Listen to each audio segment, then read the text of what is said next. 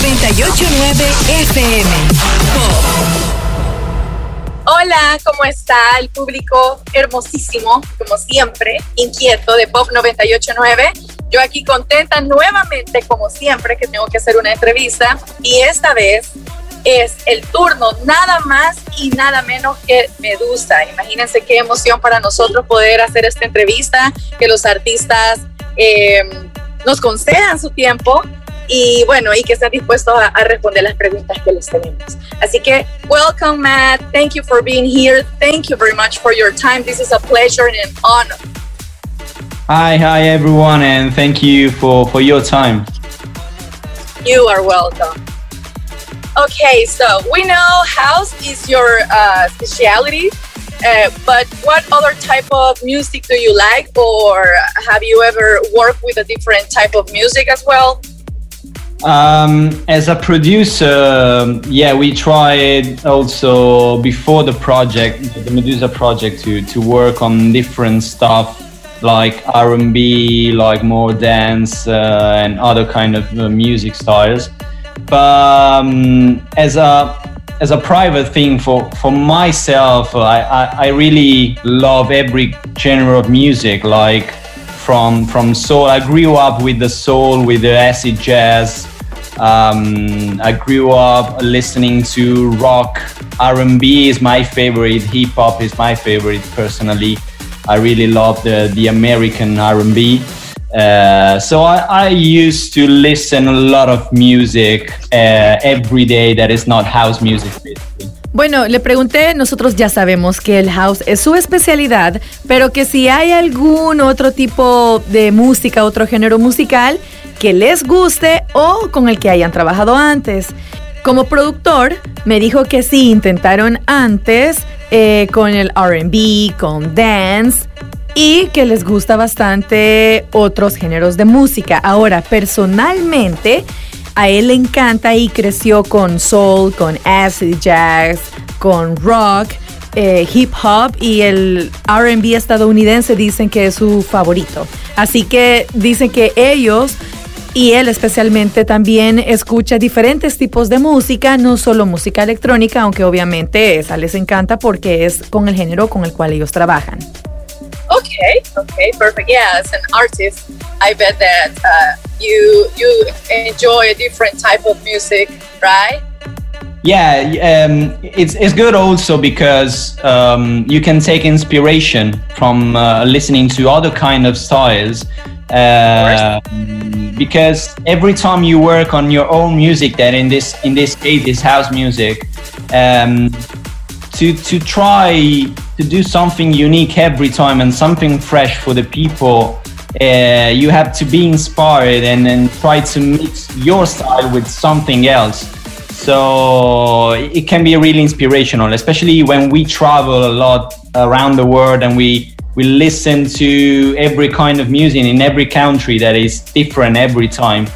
Um, it can be helpful for, for studio, for new music and all the stuff like that. Le comentaba que sí, como artista le gusta escuchar otro tipo de música y él me respondió que eso es bastante bueno porque se puede inspirar en otros estilos y siempre tiene algo que ofrecer con su música, algo fresco. Entonces, cuando él escucha otras cosas totalmente eh, diferentes, eso le ayuda a inspirarse, bueno, a ambos. Entonces, su estilo con algo más de lo que se han inspirado es lo que resulta en lo que el proyecto nos ofrece musicalmente. Y también ellos dicen que aprovechan cuando viajan alrededor del mundo y escuchan de todo lo que se escucha comúnmente eh, en el país al cual ellos han ido, al que están visitando. Y todo esto para ellos es inspiración. Uh, well, for me, and I think for a lot of uh, your public, your music is a perfect mix of a little bit of the deeper side of the underground, the house music, but as well the melodic and the progressive uh, on the other side. How do you find the perfect balance so your songs uh, sound actually perfect? uh, there's there's no a secret to be honest because otherwise it would be easier for everyone to do that and it's not easy for us too. Um, we've been lucky because we found the right balance between the house rhythm uh, that you can dance and enjoy in, um, in the club, uh, with a melodic sound and, and, and a pop top line that you can also sing during the day in every time uh, in, during the day. So this could be a kind of secret that we have and we found for, for our music. Um, it's not easy to find that every time, uh, but I mean, we made it. We made it for. It went down well for three songs, and hopefully, we're gonna do it. Keep that again for the next one. Le comentaba que para mí, que por supuesto para su público, ellos encuentran la mezcla perfecta en el house tanto en el lado más profundo, eh, más underground, por decirlo así, como con el lado melódico y progresivo del house, que cómo hacen para encontrar esta mezcla perfecta y que sus canciones eh, resulten tan bien. Él me decía que realmente no hay un secreto, pero que sí nos puede decir que no es fácil, porque ellos tienen que encontrar este balance cada vez que producen una canción nueva. Pero eh, él considera que, que realmente tienen suerte porque siempre logran encontrarlo, porque les importa bastante hablando de este balance, de este equilibrio, que sea un house melódico para que la gente pueda bailar, pero también que lo pueda estar escuchando por mucho tiempo, por decirlo así y recalcó que esto no es fácil de encontrar, pero que por eso ellos se esfuerzan bastante para encontrar esta mezcla perfecta en cada canción. Have you ever imagined all this success, especially since Piece of Your Heart and now with your new music that actually I know that you guys have been working since probably 2014. Uh, but have you ever imagined all this success and that you uh, will be so loved by your public? To be honest, no, it was uh, really unexpected, um, especially when we released Piece of Your Heart. It was the first single.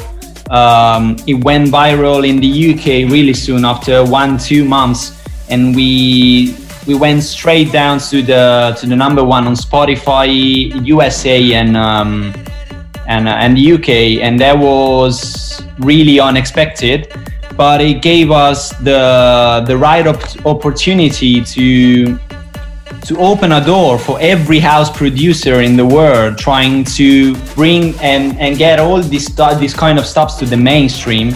And this is really important to us because uh, we know a lot of uh, good producer and a lot of talent people in this world and and they deserve a, a, um, an opportunity like we got Le pregunté si alguna vez se imaginaron todo este éxito que han recibido, que alguna vez iban a ser tan amados por su público, especialmente desde Piece of Your Heart y ahora naturalmente con esta nueva música.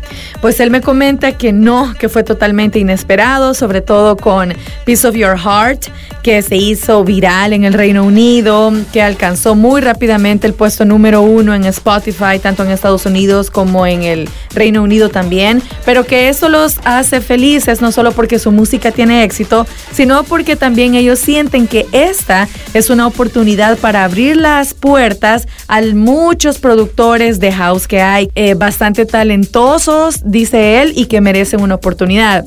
Entonces ellos se sienten como felices que todo el éxito que ellos han ganado está ayudando a que esta puerta se abra para estos nuevos productores de house. What was the inspiration for Paradise? What's the story behind this amazing track? Um, we were touring uh, for, I mean, since the first year of the project, the two, last two years we've been touring. Um, so we didn't have time to be in the studio together after releasing Lose Control. Um, and, and, then the, the pandemic happened and we it was like going back to zero uh, from the start of the project when we all were all three of us in the studio together with no pressure no rush uh, in taking flight or schedule release uh, and just doing music and having fun in the studio. And was the right moment to describe that kind of feeling we felt at them uh, at the beginning of the pandemic, uh, where we were um, this uh, we have a, a, kind of distance from each other. I mean, uh, not only in person, like maybe you're far now from friends or from family because of the virus thing, or but you're on you're also far from the place that you love, place that makes you feel special. So it's a kind of song dedicated to these places or, the, or a person or people oh. that uh, you think are your paradise, something that you think it can it, makes you feel special. That that was the basic basically the meaning. Ya que estamos promocionando su nuevo sencillo Paradise, le pregunté cuál fue la inspiración para crear esta canción, cuál es la historia detrás de esta canción que está tan, pero tan buena, es una canción maravillosa, la verdad. Bueno, me dijo que habían estado bastante tiempo en gira, entonces no habían tenido tiempo para reunirse a producir en el estudio y concentrarse. Luego, como en eso vino la pandemia, fue como, dice él, como volver a cero porque ya tenían muchísimo tiempo disponible, pero esta vez no tenían la presión eh, que tenían alguna fecha límite o que tenían que cumplir con algún otro compromiso. Entonces pudieron sentarse tranquilos a trabajar eh, y pudieron, se inspiraron en describir el sentimiento que esta situación nos causó a muchos que estaban lejos de las personas queridas, de amigos, familia, eh, tal vez del hogar también, de muchísimos lugares importantes. Entonces, esta canción es creada para todas aquellas personas que se sintieron de esa manera o tal vez se siguen sintiendo aún con la pandemia. Um, what collaborations would you like to do? Uh, my dream collaboration. I have two dreams collaboration. One is uh, is the Weeknd, and the other one is uh, is Post Malone for or Khalid for the pop side.